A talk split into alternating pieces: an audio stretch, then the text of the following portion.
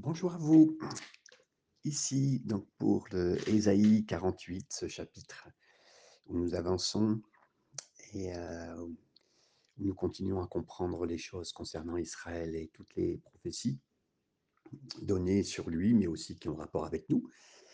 On est donc dans ce passage où, après avoir partagé dans le, chapitre 47 euh, vraiment le jugement de Dieu contre Babylone, là on arrive au chapitre 48 où vraiment on reparle de la grâce de Dieu euh, pour Israël.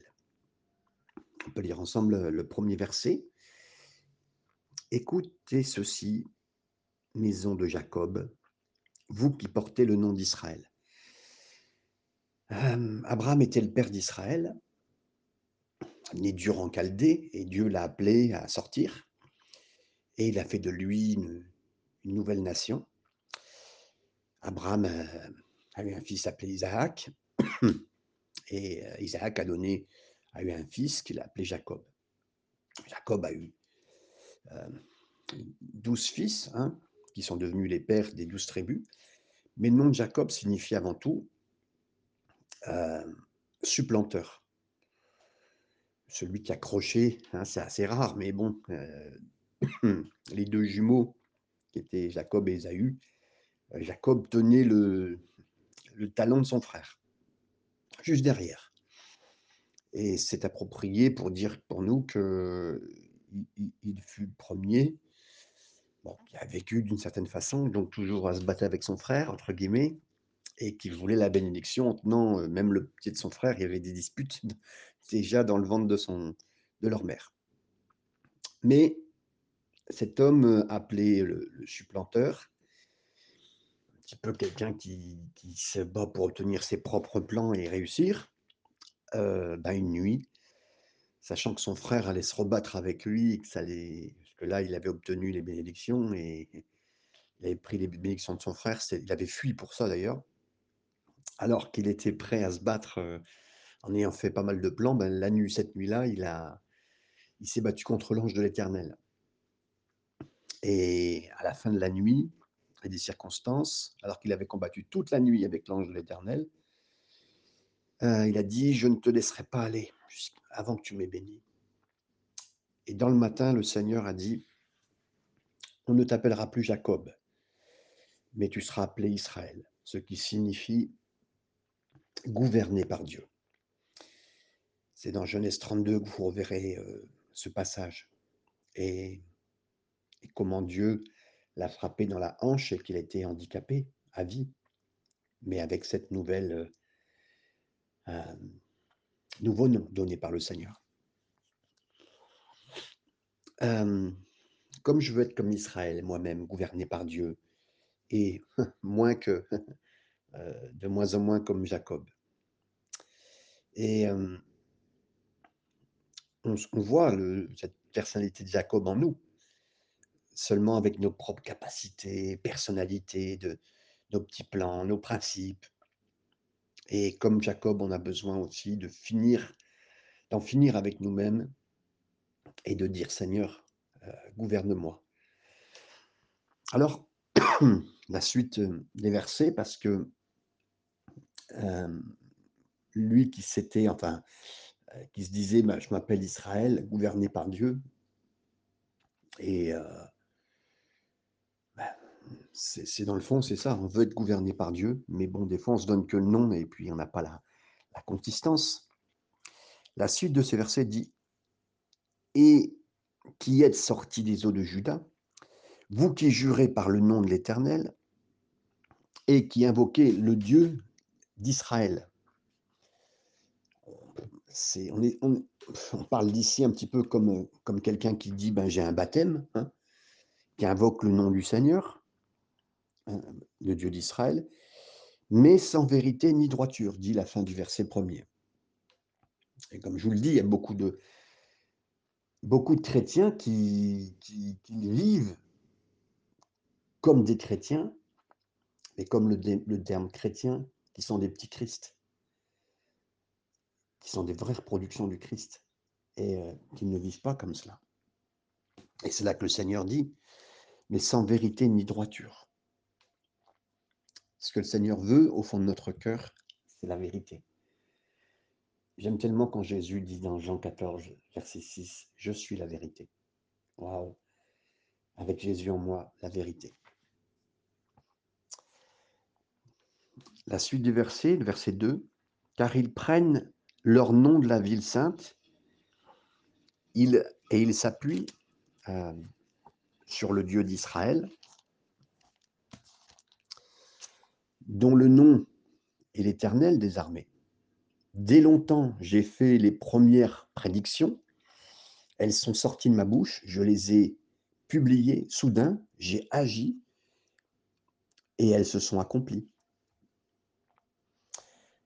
Euh, Seigneur dit, ben, je vous ai dit ces choses. Je vous ai dit euh, les choses à l'avance. Verset 4. Sachant que tu es endurci, que ton cou est une barre de fer et que tu as un front d'airain. Tu es dur. Vous êtes dur. Euh, on ne se rend pas compte des fois combien, bien sûr, le Seigneur nous a appelés, combien il y a de décalage avec ce que le Seigneur a, fait en nous, a fait dans le peuple croyant, a fait, et combien on est, on, est un peuple qui devrait normalement, avec l'aide du Seigneur, aimer, s'occuper, avoir une place, être la lumière des nations, le sel de la terre. Mais de plus en plus en lisant sur Israël, je me dis Seigneur, mais on est vraiment comme Israël tu les as choisis, tu nous as choisis et on a vraiment une on est raide comme la justice, comme une barre de fer, c'est terrible. La suite du verset, verset 5. Je t'ai annoncé dès longtemps ces choses. Je te les ai déclarées avant qu'elles arrivent. Afin que tu ne dises pas, c'est mon idole qui les a faites, c'est mon image taillée ou mon, ou mon image en fonte qui les a ordonnées. Moi, Dieu dit, moi, votre Dieu, je l'ai fait. C'est pour cela que les, les, les prophéties bibliques sont si importantes. Comme je le répète souvent, un tiers de la Bible est prophétique. C'est pour ça que les Seigneur dit, mais moi, je vous ai annoncé des choses par son avance. Aucune autre religion peut le faire, aucune spiritualité peut vous annoncer l'avance des choses, comme moi je l'ai fait. Et le Seigneur l'a fait. Versets 6 et 7, tu entends, considère tout cela. Et vous ne l'avouerez-vous pas? Maintenant, je t'annonce des choses nouvelles, cachées, inconnues de toi. Elles se produisent à présent et n'appartiennent point au passé. Jusqu'à leur avènement, tu n'en avais aucune connaissance, afin que tu ne dises pas, voici, je le savais. Seigneur dit, je te l'ai dit avant que tu en aies le moindre indice. Aussi, sont les prophéties bibliques. Euh, les prophéties bibliques, elles font taire les sceptiques, ceux qui sont athées, ceux qui sont euh, sceptiques, mais sceptiques sincères. Il y a plus de 300 prophéties bibliques euh, concernant la première venue de Jésus, où il va naître, le temps dans lequel il va naître, les conditions comment il va mourir, qu'il va ressusciter. Et puis, aujourd'hui, euh, même concernant par exemple la Jérusalem, qui doit être une pierre d'achoppement pour toutes les nations. Aujourd'hui, euh, les prophéties données concernant Jérusalem pour aujourd'hui s'avèrent être vraies, puisque c'est devenu la ville de Jérusalem une prise de position internationale très compliquée. on a voulu euh, vous verrez que tous les pays quasiment au monde ont décidé de ne pas faire euh, Jérusalem capitale euh, d'Israël, alors que c'est ce que c'est. On a, on a nommé Tel Aviv. voilà. Il n'y a que très peu de pays, si mes souvenirs sont bons, je crois, encore euh, les États-Unis, si, Joe Biden n'a pas changé de position, que Trump avait dit, il a dit, voilà, il a replacé des choses particulières. Donc, oui, les prophéties sont très importantes. Et Là, le Seigneur a dit, il n'y a personne qui peut donner d'indice, il n'y a que moi qui peux vous dire les choses afin que vous les sachiez. Le verset 8, Tu n'en as rien appris, tu n'en as rien su, et jadis ton oreille n'en a point été frappée, car je savais que tu serais infidèle, et que dès ta naissance tu fus appelé rebelle. Euh, Seigneur dira à Israël, tu sais, tu aurais dû, comme les autres, être exterminé, comme les autres nations. Mais après, il dira, mais à cause de moi, à cause de mon nom, parce que tu es gouverné par Dieu, alors. Même nous, frères et sœurs, bien humblement, euh, et je ne remets pas en cause votre spiritualité, votre engagement, votre dévouement, mais quelque part, même avec tout le potentiel de ce qu'on sait du Seigneur, de ce qu'on sait, de la grandeur de ce qu'on sait, de ce qu'on a appris, mais on est tellement loin du Seigneur ou de l'accomplissement.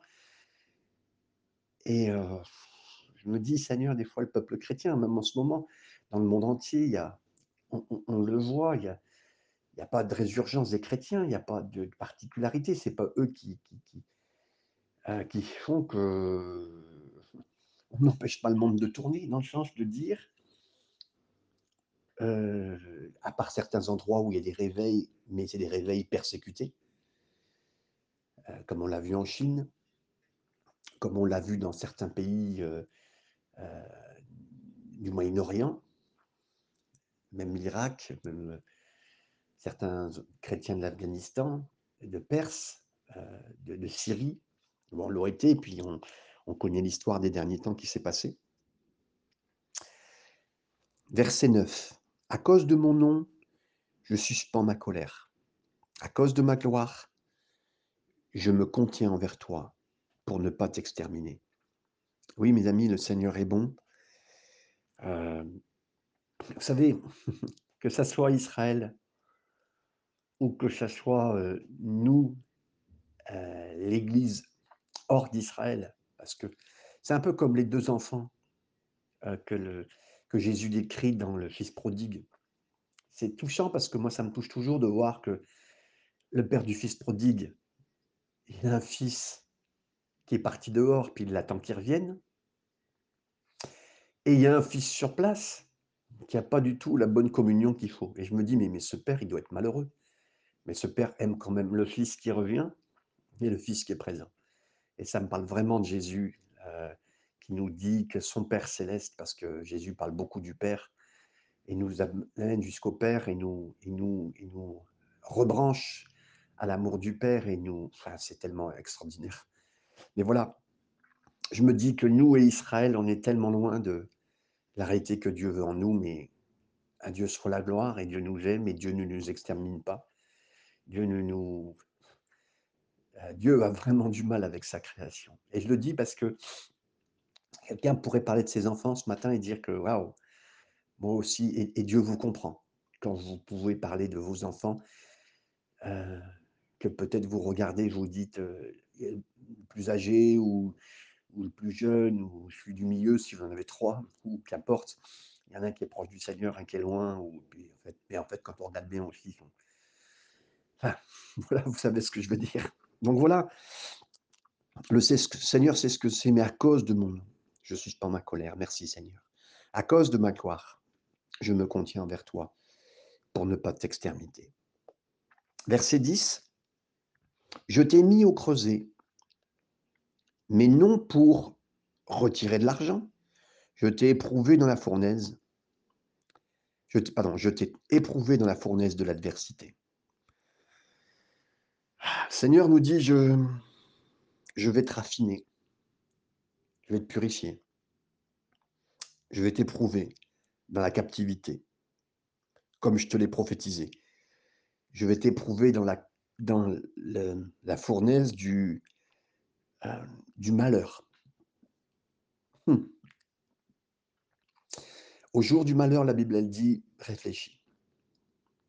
Et là encore, je me sens de signaler à plusieurs dans votre cœur, ne regarde pas le malheur comme euh, le monde regarde le malheur. Ne regarde pas le malheur comme si c'était le diable qui gérait tout seul le malheur de ta vie, parce qu'il veut s'approprier des choses qui même appartiennent au plan de Dieu.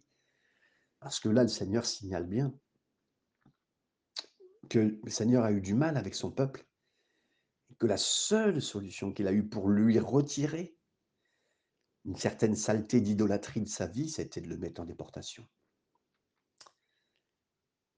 Et je me dis, pour ma propre vie, que des fois, le Seigneur a fait me faire passer par des chemins que je n'aurais pas voulu si on avait parlé, mais ils ont été nécessaires. Un bon papa ne fait jamais rien pour rien. Un bon papa ne vous laisse pas enfermer dans une, dans une armoire pour vous faire peur. Et euh, j'aimerais vraiment vous dire que le Seigneur ne fera jamais rien pour nous faire du mal, pour nous enfermer, pour nous coincer. Non, pas du tout.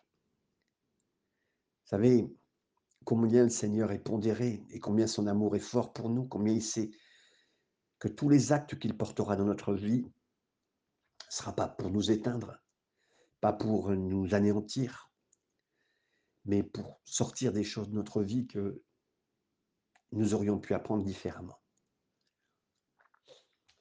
Quelqu'un disait que si nous n'écoutons pas ce que le Seigneur euh, nous dit en direct, alors les épreuves nous apprendront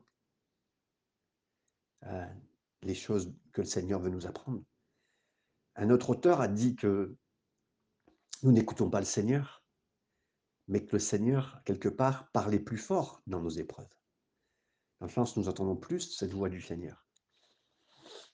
Moi, je crois parce que, comme vous, j'ai eu certaines épreuves et je dis que j'entends plus le Seigneur dans les épreuves, dans le sens où je le vois plus, je l'entends plus, je le comprends plus et je le sers plus, je le sers dans le verbe serrer, je m'approche de lui plus et je comprends que Israël a pleuré en déportation, Israël a, comme le dit dans, dans ces psaumes, nos, euh, il parle de, des instruments qui étaient accrochés à ces arbres, à ces sols, et il se mettait à chanter, à pleurer en se souvenant. Vous savez, quand on vit des moments difficiles, ben, on se souvient tous les bons moments qu'on avait.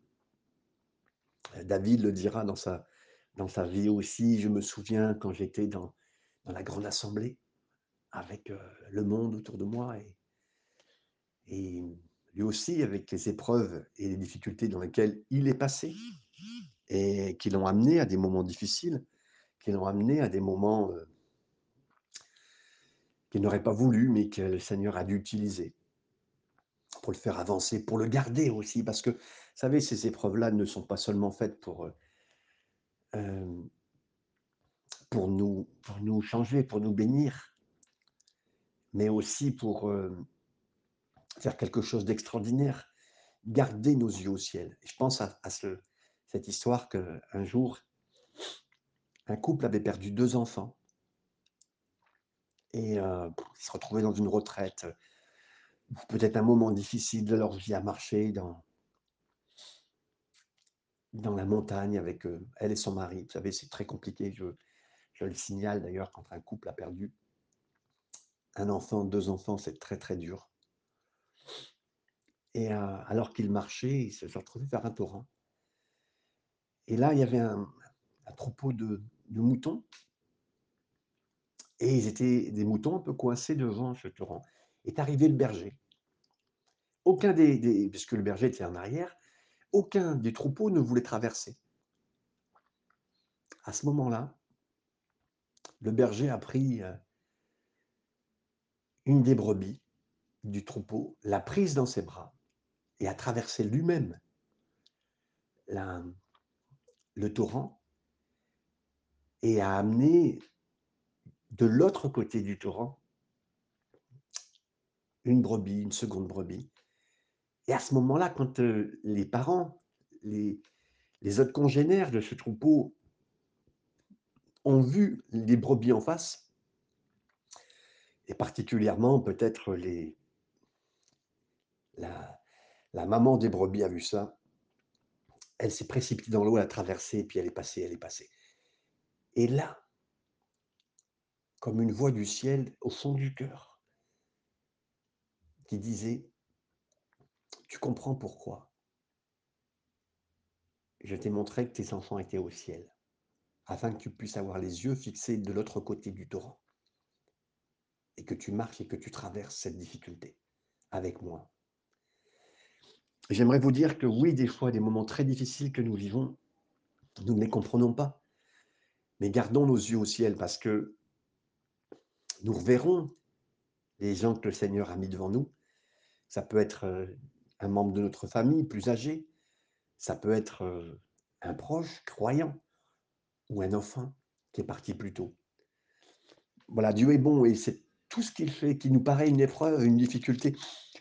Gardons nos yeux toujours proches du Seigneur, accrochés à lui et avec confiance que ce qu'il fait est parfait et, j'ai confiance dans sa, dans, son, dans sa divine action, dans, dans chaque chose qu'il fait, dans chaque chose qu'il, euh, sur laquelle il agit. On était au verset 10 qui parlait du, du raffiné, je t'ai éprouvé dans la fournaise de l'adversité. 11, c'est pour l'amour de moi, pour l'amour de moi que je veux agir. Car comment mon nom serait-il profané? Je ne donnerai pas ma gloire à un autre. Dieu dit, je ne partagerai pas ma gloire avec quelqu'un d'autre. Euh, même là, il, parle sûrement des Chaldéens babyloniens. Vous savez, c'est le mot chaldéen, c'est le même mot que babylonien. Euh, dans tout ce passage qu'on voit. Et il dit, je ne partagerai pas. C'est pas parce que euh, ils ont été utiles dans mon plan que je partagerai même ma gloire avec eux. Surtout que, on le sait, ils ont été très durs, trop durs avec Israël. Versets 12 et 13, écoute-moi Jacob, et toi Israël que j'ai appelé. C'est moi, moi qui suis le premier. C'est aussi moi qui suis le dernier. Ma main a fondé la terre et ma droite a étendu les cieux. Je les appelle et aussitôt, et aussitôt ils se présentent. Là, dit écoute, c'est ma main droite qui a créé la terre. Les scientifiques encore aujourd'hui euh, disent que les univers s'étendent sur 50 millions, pardon, 50 millions d'années-lumière. Une année-lumière, hein, vous savez euh, à quelle vitesse elle est, perçue, mais voilà, les scientifiques actuels disent que les univers s'étendent sur 50 millions d'années-lumière. C'est juste incompréhensible pour moi, c'est juste... Euh, euh on pourrait dire presque une goutte de compréhension devant moi alors qu'on est devant l'océan. C'est exactement ça. Vous savez que, voilà, euh, on, on, essaye de comprendre, et les archéologues essayent de comprendre, des fois ils testent des eaux, les laboratoires qu'ils utilisent pour donner de la datation de la création de la Terre, les eaux qui sont présentes, qui trouvent sur la Terre, pour dire, voilà, parce que vous savez, quand un, quand un archéologue trouve quelque chose, plus c'est vieux, plus ça vient euh, lui amener d'argent pour ses recherches, euh, plus euh, il fait des découvertes et il est le premier dans ce qu'il dit. Voilà. Et donc, il essaie toujours d'en mettre plein les yeux. Hein. Mais, vous savez, eux, ils sont là juste pour faire leur plan, démontrer leur grandeur, hein, ces gens-là. Aujourd'hui, la Terre a décidé de croire dans la science. Il n'y a aucune opposition entre la, la foi, la raison, la science, hein. mais ça les dépasse. Ils donnent des chiffres qui nous dépassent, mais euh, si vous leur demandez vraiment euh, l'origine des univers, personne ne saura le dire. L'origine de la Terre, ils essaient de donner une datation qui peut-être nous confond, nous les chrétiens, pour certains, mais moi qui, me, qui ne me touche pas plus que cela, j'essaie de lire des choses les concernant, mais c'est pas eux ma réalité et mon fondement. Hein. Mais le Seigneur dit une chose ici. Moi, je parle aux planètes, je parle à la Terre, je parle à qui je veux, et elles m'écoutent en un instant, un geste dans ma main, et puis elles comprennent. C'est extraordinaire. C'est comment Dieu, encore une fois, euh, vient à nous, à nous confondre. Verset 14. Donc il a dit, ma main a fondé la terre, ma droite a étendu les cieux, je les appelle et aussitôt ils se présentent. Verset 14. Vous tous, assemblez-vous et écoutez. Qui d'entre vous a annoncé ces choses? Que celui que l'Éternel aime exécutera sa volonté contre Babylone. Là, les Babyloniens vont venir. Mais je t'aime, Israël. Les Babyloniens vont venir. Et là, je le répète encore une fois, les Babyloniens n'étaient pas du tout sur l'échiquier de l'histoire. Ils n'étaient pas du tout présents comme une armée triomphante. Donc, une centaine d'années auparavant, il annonce que Babylone va venir. encore une fois, c'est. Euh, et, comme, je comme il le disait tout à l'heure, aucun indice n'est donné. Personne ne pouvait prophétiser. Des fois, il y a des gens qui vous prophétisent quand c'est quand c'est le moment de prophétiser, que les choses commencent à être enclenchées. Moi-même, je vous dirais que des moments, j'ai dit, mais Seigneur, je donne des choses qui sont euh, presque compréhensibles ou imaginables. Hein vous comprenez Mais là, Seigneur dit lui-même, je vous donne des prophéties. Il n'y a aucun indice qui pourrait vous les donner. Et là, il le dit effectivement suffisamment à l'avance. Je remercie le Seigneur que certaines paroles de ma vie ont été données je n'avais aucun indice pour les voir. Et c'est que dans l'accomplissement que vous le comprenez. Euh, et heureusement, même le Seigneur dit à Pierre, un moment, je peux, peux même pas te le dire parce que tu ne comprendrais pas. Il y a des moments, des choses qu'il pourrait nous dire qu'on ne comprendrait pas. Et, voilà, de toute façon, euh, Seigneur sait comment utiliser une prophétie, une parole de connaissance, des choses exactes pour nous le donner, à quel moment nous les donner, nous les rappeler aussi, parce que euh, il y a des choses qui ont été dites, qui sont enfouies en nous, puis on n'a jamais vu s'accomplir, mais le Seigneur, à un moment donné, euh, on a un alignement qui se fait, et puis ah, on comprend, et le Seigneur est bon pour nous dire.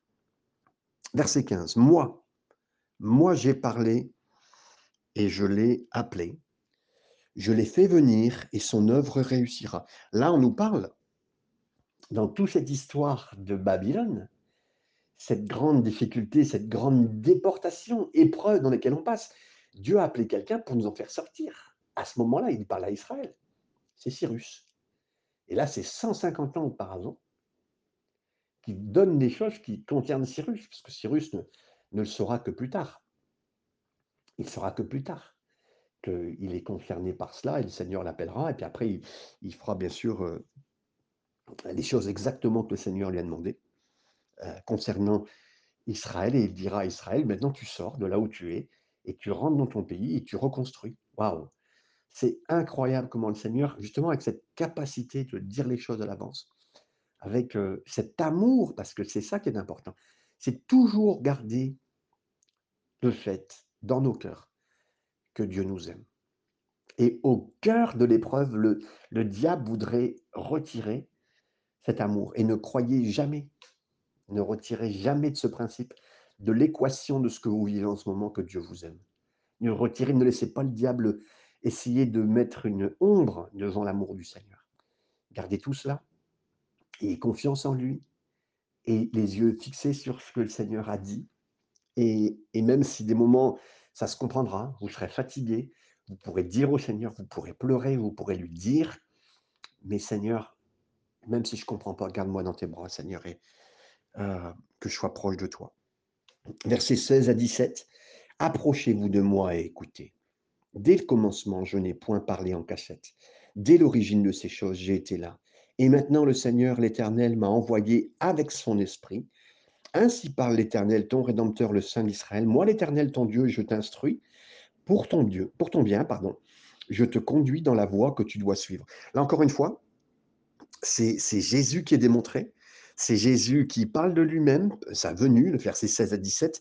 On parle de son esprit et on parle de Dieu, la Trinité. Certains vous disent que la Trinité n'est pas présente dans la Bible. Euh, là, on le voit clairement, elle est bien présente. Et il nous dit qu'il a fait, il nous touche. Euh, il le fait, il nous touche avec euh, vraiment, on est les fils d'Abraham. et le Seigneur nous dit bien, Jésus est là.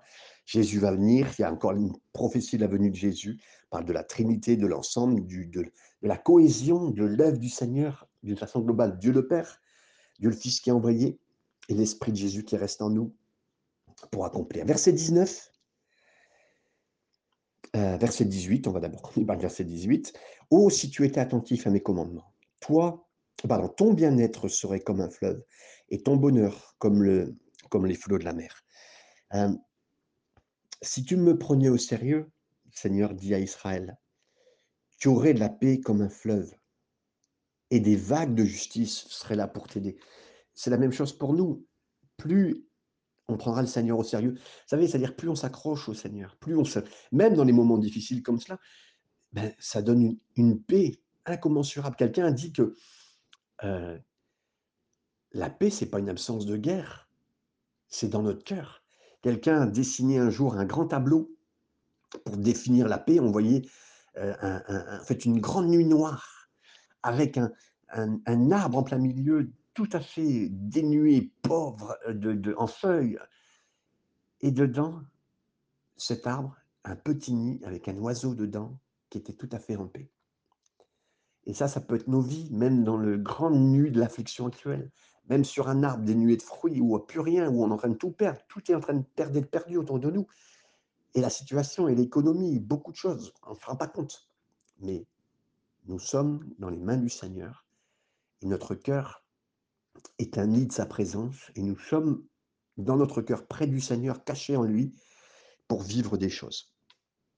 Verset 19, ta postérité, si tu croyais en moi, si tu étais attentif, serait comme le sable, et les fruits de tes entrailles comme les grains de sable. Ton nom ne serait point effacé, anéanti devant moi.